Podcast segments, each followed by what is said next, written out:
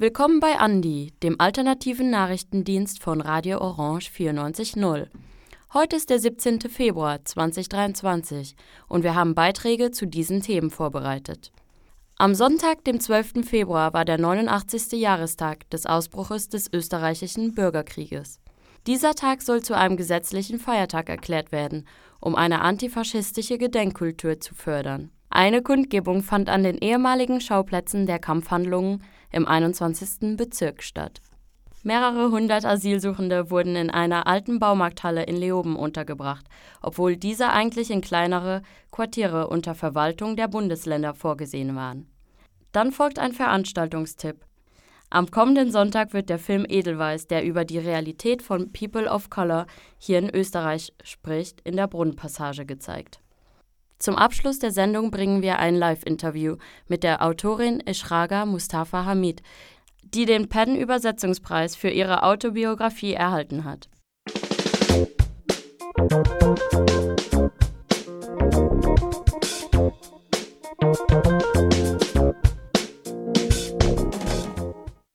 Mit Artilleriefeuer und zusätzlichen Kompanien aus Niederösterreich, die aus mehreren Richtungen nach Floridsdorf einströmten, gelang es den Regierungstruppen dann am 14. Februar, den antifaschistischen Aufstand vernichtend niederzuschlagen. Am 12. Februar 1934, am letzten Sonntag vor 89 Jahren, begann der kurze Bürgerkrieg in Österreich. Das austrofaschistische Dollfuß-Regime hatte schon ein knappes Jahr zuvor Parlament und Verfassungsgerichtshof ausgeschaltet und versuchte, die verbleibende Opposition zu entwaffnen.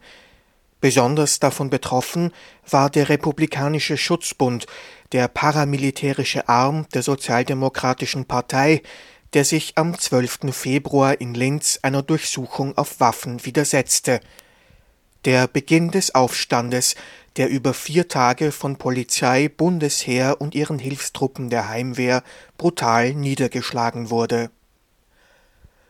Das Bündnis 12. Februar tritt nun dafür ein, diesen Tag zum gesetzlichen Feiertag zu erklären, das forderte das Bündnis aus verschiedenen linken und anarchistischen Organisationen schon im letzten Jahr. Anna Rosenberg erklärte bei der Vorstellung der Kampagne die Forderung nach einem gesetzlichen Feiertag. Wir fordern den Nationalrat dazu auf, den 12. Februar als Tag des Aufstands gegen den Austrofaschismus zu einem Feiertag zu machen. Das offizielle Österreich braucht ein antifaschistisches Bewusstsein, also das muss eigentlich erst entwickelt werden und eine antifaschistische Erinnerungskultur, die ebenso entwickelt werden muss und eine großkoalitionäre Erinnerungskultur ersetzen muss. Der Austrofaschismus ist ja eigentlich sehr oft ein Tabuthema und wird viel zu oft in den Hintergrund gedrängt. Da kommen dann Worte wie Ständestaat, Bürgerkrieg oder geteilte Schuld. Und dabei war ja Österreich schon vor dem Anschluss an Nazi-Deutschland faschistisch regiert. Am vergangenen Sonntag rief das Bündnis 12. Februar nun zu einer Kundgebung an den Schauplätzen der Kämpfe im 21. Wiener Gemeindebezirk auf. Am 12. Februar 1934 schritten die konsequenten Teile der Arbeiterinnenklasse zum bewaffneten Kampf gegen den Dollfußfaschismus. In fast ganz Österreich stellten sich Arbeiterinnen mit der Waffe in der Hand der Errichtung der faschistischen Diktatur entgegen. Dieses bedeutende Kapitel der Geschichte der Arbeiterinnenbewegung ist nach wie vor ein Tabuthema. Tatsächlich ist dieser Kampf ein Grund, stolz auf jene zu sein, die versucht haben, die faschistische Welle über Europa zu brechen. Der Aufstand, welcher entgegen den abwiegelnden Vorgaben der SP-Führung stattfand, blieb isoliert und chancenlos. Ohne Unterstützung durch einen Generalstreik und ohne Massenaktivitäten unterlagen die Februarkämpferinnen der austrofaschistischen Front aus Polizei, Bundesheer und Heimwehren. Hunderte starben in den Kämpfen, weitere wurden nach einer standrechtlichen Verurteilung durch die austrofaschistische Justiz ermordet. Auch außerhalb der Hauptstadt breitete sich der Aufstand gegen das Regime aus. In den Industriestädten der Steiermark und Oberösterreichs brachen Kampfhandlungen aus. Floridsdorf war eines der Zentren der Kämpfe in der Bundeshauptstadt. Wir sind heute hier in Floridsdorf, weil dieser Wiener Arbeiterinnenbezirk eines der am stärksten umkämpften Gebiete der Aufständischen war. Unsere Route führt uns zur Feuerwache in der Weißelgasse, zum Schlingerhof und endet beim heutigen Speiser, damaligen FAC-Hof. Der 12. Februar muss als Tag des Aufstands gegen den Austrofaschismus ein gesetzlicher Feiertag werden. Für uns heißt Gedenken kämpfen, heute wie damals dem Faschismus entgegentreten. Vor dem Schlingerhof in der Brünnerstraße erzählte Selma Schacht die Geschichte der Kämpfe um den Gemeindebau. Fast überall in Österreich waren die Widerstandshandlungen am 12. Februar 1934 nur kurz und unterlagen sehr schnell der Übermacht von Polizei, Bundesheer und faschistischer Heimwehr. In Floridsdorf jedoch, damals ein Industriezentrum Wiens, gingen die Schutzbündler offensiv vor und boten den austrofaschistischen Regierungstruppen die Stirn. Der Schlingerhof, vor dem wir uns äh, jetzt befinden, war einer der Brennpunkte der Kämpfe. Den unmittelbaren Anlass zum Kampf gab aber auch in Floridsdorf eine Angriffshandlung der Polizei. Im Schlingerhof tagte am 12. Februar zu Mittag eine Konferenz der Floridsdorfer Betriebsräte. Die Polizei drang ein, verhaftete einen Teil der Anwesenden und jagte die anderen auseinander. Als Antwort auf die Polizeibrutalität erstürmten die Schutzbündler noch im Laufe der Nacht die Floridsdorfer Wachstuben. Eine größere Schutzbundabteilung wurde durch ein Panzerauto unter Feuer genommen. Die antifaschistischen Kämpfer zogen sich zum Schlingerhof zurück. Militär und Polizei folgten, unterstützt von Artillerie. Der entscheidungsvolle Kampf um den Schlingerhof hatte begonnen. Die Kampfhandlungen im und rund um den Schlingerhof zogen sich über mehrere Tage. Am 13. Februar griffen Bundesheer und Polizei an. Auch zwei Panzerwagen wurden eingesetzt, die die Barrikaden durchbrachen. Die Schutzbündler starteten einen so massiven Gegenangriff, dass sich die Soldaten zurückziehen mussten. Erst nach dem Einsatz weiterer Einheiten des Bundesheeres mit schwerer Artillerie konnten die austrofaschistischen Truppen schließlich in den Schlingerhof eindringen, ihn aber nicht gänzlich besetzen. Ein Schutzbündler berichtet, Unsere Maschinengewehrnester waren gut positioniert, konnten aber trotz wohlgezieltem Feuer den Kampf nicht entscheidend beeinflussen. Artillerie zerstörte das eine oder das andere Maschinengewehr und wir mussten schließlich den Schlingerhof räumen. Bundesheer und Polizei traten die Wohnungstüren ein, schleppten Frauen und Kinder auf die Straße und trieben diese vor ihren Gewehren her. Feierlich begangen wird das Februargedenken auch von der Wiener SPÖ, dieses Jahr im Hugo Breitner Hof im 14. Bezirk. Die SozialdemokratInnen gedenken der Opfer der Kämpfe, die das endgültige Ende des Roten Wien der Ersten Republik mit sich brachten. Es gibt aber auch Kritik am Narrativ des sozialdemokratischen Widerstandes, wollte die Parteiführung den Aufstand doch eigentlich vermeiden. Also, wie wir da jetzt auch Leute gefragt haben mit diesem Feiertag und ob sie das unterstützen, ist es uns oft passiert, gerade aus dem sozialdemokratischen Umfeld, dass gesagt wurde, das ist ja eigentlich überhaupt kein Tag zum Feiern, weil das ist ja ein Tag einer Niederlage. Und ich meine, es stimmt schon, der Aufstand wurde niedergeschlagen, aber eigentlich erst die Tage danach.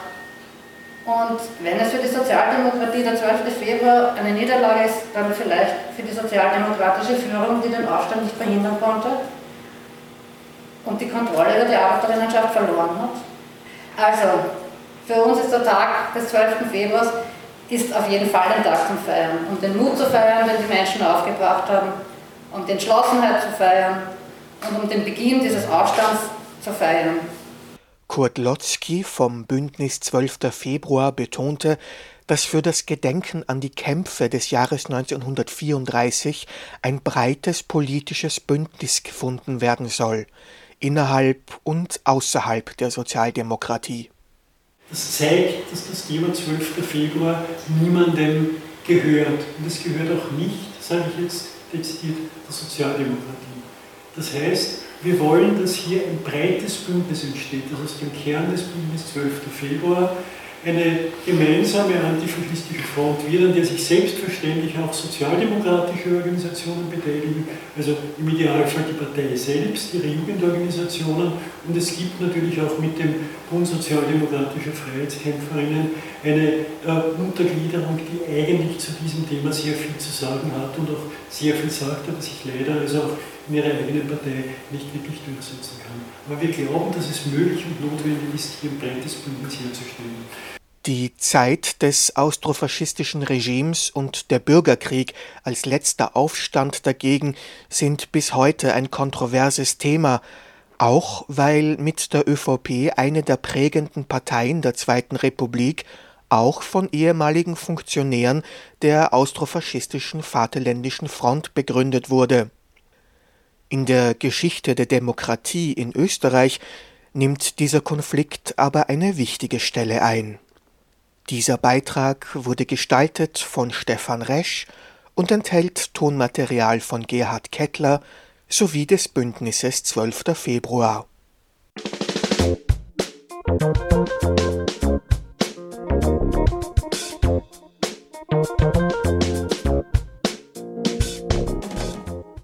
Flüchtlingslager in Leoben es ist jetzt schon einige Wochen her, dass von der Organisation No Border, No Nation ein Video gepostet wurde, welches die Lebensverhältnisse in einem Flüchtlingscamp in Leoben aufzeigen. Auf dem Video, welches man auf der Facebook-Page von No Border, No Nation aufrufen kann, sieht man nasse Böden, Baustellenzäune als Abtrennungen zwischen Räumen, in denen sich drei bis vier Betten befinden. Laut Angaben der Bundesbetreuungsagentur kurz BBU leben in dem Camp in Leoben über 400 Menschen. Viele sind traumatisiert. Praktisch alle sind zum Asylverfahren zugelassen und werden trotzdem nicht in die Bundesländerquartiere transferiert. Viele warten hier mehrere Monate, einige sogar über ein Jahr. Migration im Allgemeinen ist in Österreich ein viel diskutiertes Thema. Auf der einen Seite sinken die Anzahl der Asylbeantragenden im Jahr 2022. Auf der anderen berichtet die zuständige Institution namens Bundesbetreuungsagentur, dass es zu wenige Unterbringungen gibt. Mit zu wenig meint der zuständige Sprecher, dass zu wenig feste Unterbringungen verfügbar sind. Menschen, die Asyl beantragt haben, werden in ungenutzten Hallen untergebracht. Diese Orte waren ursprünglich nicht zur Unterbringung gedacht. Ehemalige Baumarkthallen bieten den gebrauchten Platz, Daher werden diese Orte so genutzt, laut Aussage der BBU. In den Medien spricht man von drei umfunktionierten Hallen. Spielfeld, Frankenburg und Leoben. Insgesamt sollen sich dort 1000 Menschen aufhalten. Diese Zahl stammt aus einem Bericht des 23. Jänners 2023. Dass mehr Platz für Asylwerbende gebraucht wird, ist allerdings kein neuer Themenkomplex. 2015 wurde die Halle von Zuständigen inspiziert. Es wurde festgestellt, dass die Halle Adaptierungen bräuchte, um dort überhaupt leben zu können. Doch wer entscheidet, ob ein Ort den Anforderungen entspricht und nach welchen Kriterien? Im Fall von Leoben entschied das die Bezirkshauptmannschaft Leoben sowie Vertreter des Innenministeriums. Menschenrechtsorganisationen oder anderwertige Experten wurden nicht hinzugezogen die Bundesbetreuungsagentur äußerte sich zu den Zuständen in Leoben mit folgendem Argument: Die Hallen seien nie als Wohnort für Menschen gedacht gewesen. Chef der BBU, Andreas Achreiner, äußerte sich dazu kritisch. Die Menschen werden hin und her geschickt. Von den Menschen, die da sind, sind noch zu viele in der Bundesgrundversorgung. Wir reden noch immer von rund 5000, die in die Landesgrundversorgung gehören. Die Bundesländer sollen die Quartiere, die sie planen, auch bald aufsperren. So Achreiner. Bei vielen hinterlässt dieses Statement ein Fragezeichen. Wer ist denn jetzt eigentlich zuständig? Es folgt eine Erklärung zur Einbettung. Am 1. Mai 2004 trat die Vereinbarung zwischen dem Bund und den Ländern über gemeinsame Maßnahmen zur vorübergehenden Grundversorgung für hilfs- und schutzbedürftige Fremde in Österreich in Kraft. Darin wird insbesondere die Zuständigkeit zwischen dem Bund und den Ländern betreffend die Grundversorgung von hilfs- und schutzbedürftigen Fremden geregelt. Demnach leistet der Bund im Wesentlichen die Grundversorgung für Asylwerberinnen und Asylwerber in der ersten Phase des Asylverfahrens, dem sogenannten Zulassungsverfahren. In dieser Zeit werden die Asylwerberinnen und Asylwerber grundsätzlich in Bundesbetreuungseinrichtungen untergebracht und versorgt. Ab dem Zeitpunkt der Zulassung bzw. Entscheidung, den Asylantrag inhaltlich hinsichtlich des Fluchtvorbringens zu prüfen, geht die Zuständigkeit der Unterbringung und Versorgung der Asylwerberinnen und Asylwerber schließlich auf die Länder über bei einer solchen Zulassung zum Asylverfahren sollten Asylwerberinnen und Asylwerber von den Bundesländern aus den Betreuungseinrichtungen des Bundes so rasch wie möglich in ein Landesquartier übernommen werden. Bei Landesquartieren handelt es sich grundsätzlich um kleinere Quartiereinheiten im Zuständigkeitsbereich der Bundesländer, beispielsweise eine ehemalige Pension der Abschluss der entsprechenden Verträge mit den Quartiergebern fällt in den Zuständigkeitsbereich des jeweiligen Bundeslandes. Petra Leschanz ist Aktivistin und beschäftigt sich mit dem Verbleib von Asylwerbenden. Verpflichtet sieht Leschanz und andere Helfer die Bundesbetreuungsagentur und die Bundesländer. Man müsse geeignete Quartiere schaffen, denn vor allem im Frühjahr, bedingt durch das wärmere Wetter, sei wieder mit mehr Ansuchenden zu rechnen. Dieser Beitrag wurde gestaltet von Sarah Roland.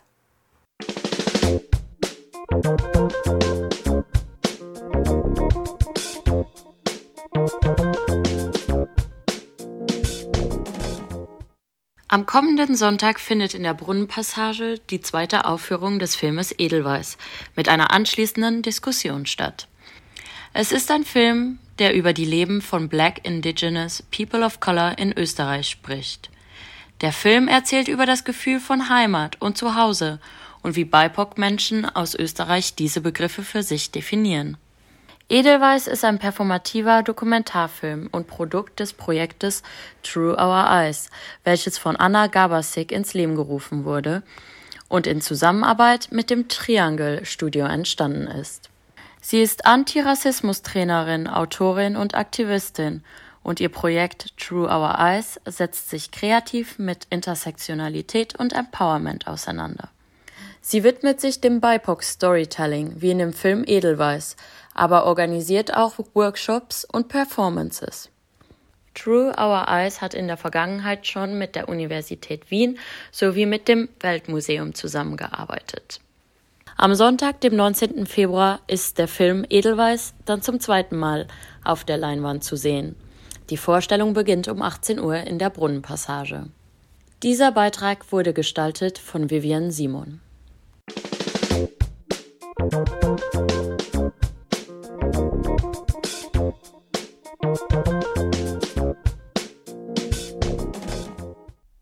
Auch von mir guten Tag, liebe Radio Orange Zuhörerinnen. Hier spricht Dolores Schulina. Heute haben wir live am Telefon eine sehr interessante Gesprächspartnerin dabei, Doktorin Ishraga Mustafa Hamid. Sie ist eine Afroösterreicherin sudanesischer Herkunft, die als Schriftstellerin, Politikwissenschaftlerin und freie Journalistin tätig ist und sehr wichtig für ihr aktivistisches menschenrechtliches Engagement ist. Der Militärputsch in Sudan im Jahr 1989 ließ Ishraga Mustafa Hamid als Oppositionelle ihre Heimat und ihre Tätigkeit als Journalistin und ihre Beteiligung an der Frauenbewegung verlassen. Seit 1993 wohnt sie in Wien. Sie studierte Publizistik und Politikwissenschaft und schloss ihr Studium 2006 mit einer Promotion über Befreiungsprozesse afrikanischer Frauen in Wien ab. Neben ihrer Tätigkeit als Autorin engagiert sie sich in Organisationen für Migrantinnen und als Beauftragte für arabische Literatur im österreichischen Pen Club. Sie lehrt an der Uni Wien, schreibt immer wieder als Journalistin für internationale Zeitschriften und ist Mitbegründerin der Initiative Schwarze Frauen Community. Als Würdigung für ihre Leistungen erhielt sie 2020 das Goldene Verdienstzeichen des Landes Wien. Warum Ishraga unter anderem heute zum Gespräch eingeladen wurde, ist der englische Penn-Preis für Translation, das ihr autobiografisches Buch Onta el Anha oder auf Englisch Woman of the Rivers gewonnen hat.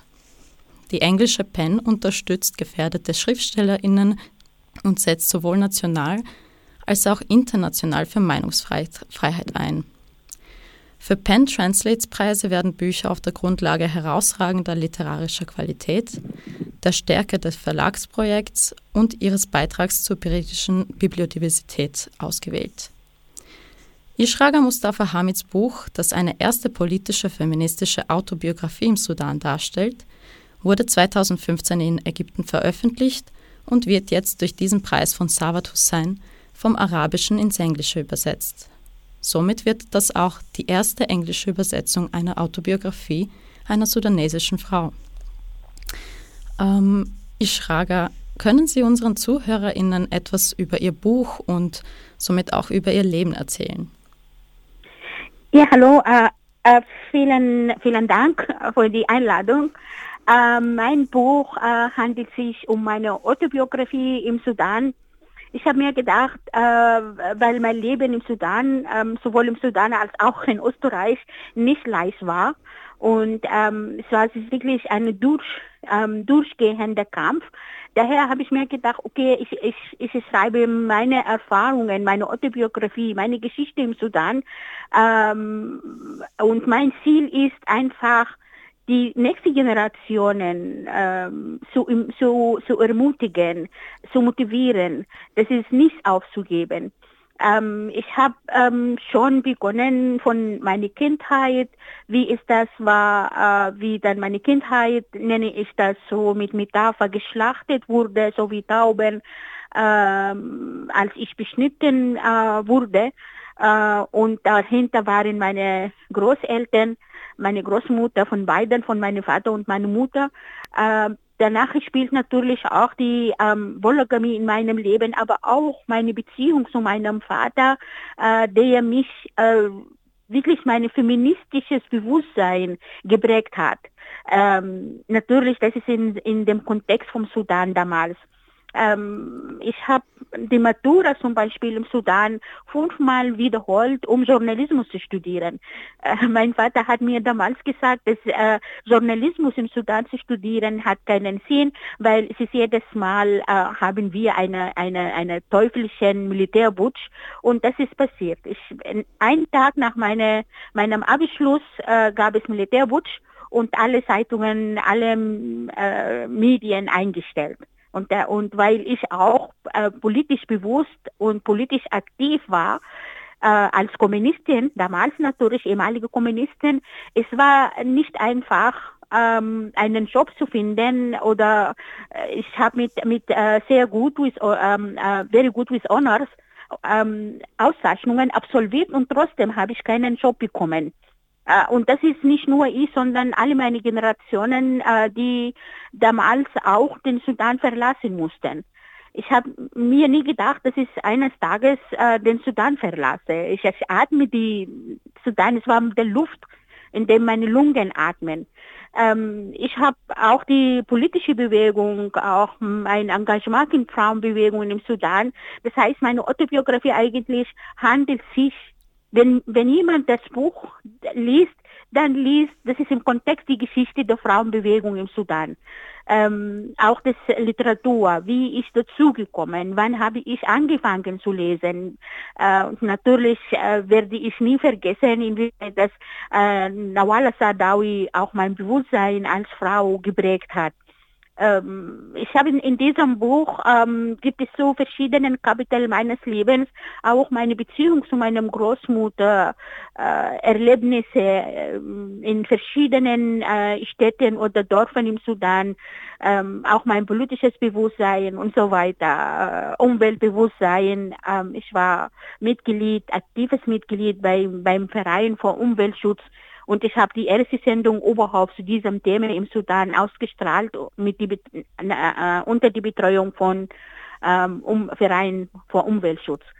Ähm, das heißt, ist das Buch ähm, und auch wie, wie ich nach Österreich gekommen.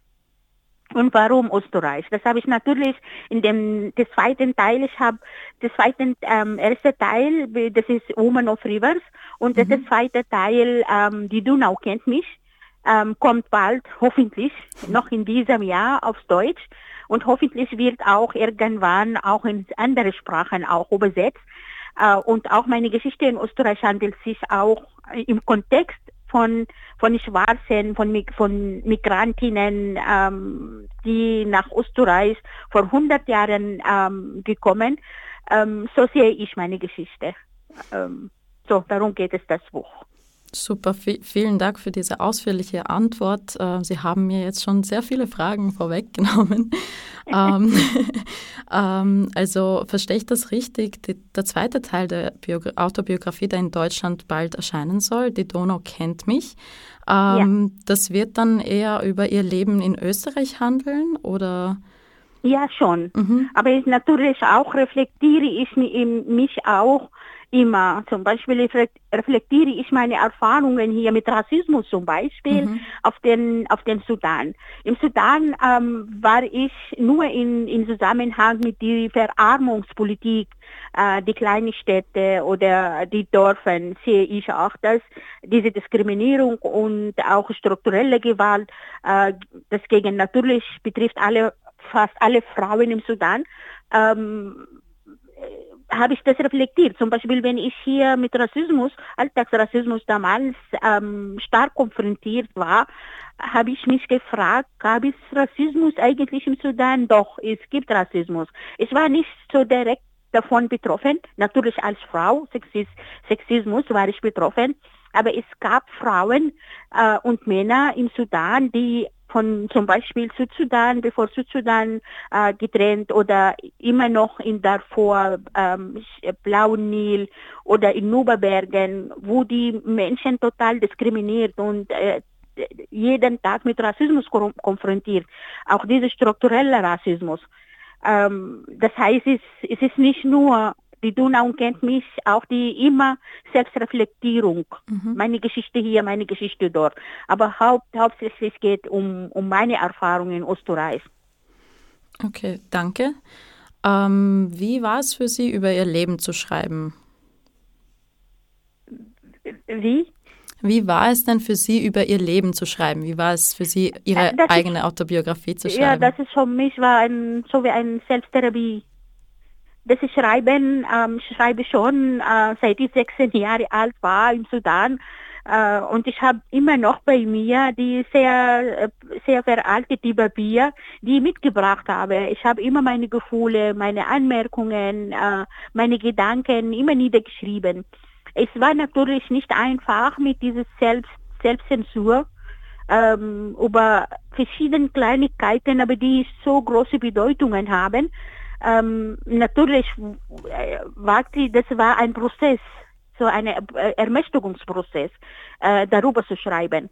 Ähm, die Unfall Anhar oder die Woman of Rivers ähm, habe ich schon, äh, bevor, bevor ich 50 Jahre alt war. Und ich wurde auch mit der Frage konfrontiert, nach dem Buch in, äh, auf Arabisch veröffentlicht wurde, ähm, bin ich zu diesem, zum Alter gekommen, in dem ich meine, meine Geschichte schreiben oder meine Autobiografie schreiben. Ich habe gesagt, das hat nicht mit dem Alter zu tun, das hat mit den, mit den Ereignissen zu tun. Und ich habe so viel erlebt in diesem Leben, mhm. im Sudan und hier auch. Ähm, daher, ich finde, es ist, ähm, braucht einen Mut, ja. Und diesen Mut habe ich jetzt weitergegeben. Äh, während des Lockdowns habe ich ähm, Schreibwerkstätte äh, vor, vor, vor Frauen, Migrantinnen, geflüchteten Frauen ja. äh, in der Europäischen Union, in diesen Ländern. Und wir haben unsere gemeinsamen Erfahrungen geschrieben und das unter dem Titel Wir schreiben unsere Geschichte, Geschichte Geschichten selbst. Mhm. Und unter dem Motto ähm, wir schreiben, um uns zu heilen. Vielen, vielen Dank äh, für diese wirklich bereichernde Interview. Danke für Ihre Zeit.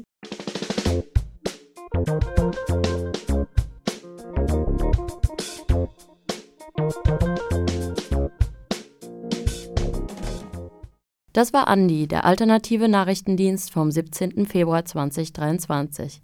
Die nächste Ausgabe von Andi gibt es am nächsten Freitag. Wieder hier auf Radio Orange 94.0 um 17 Uhr. Alle Sendungen gibt es auch online zum Nachhören auf cba.media unter Andi Nachrichten. Vielen Dank fürs Zuhören und auf Wiederhören.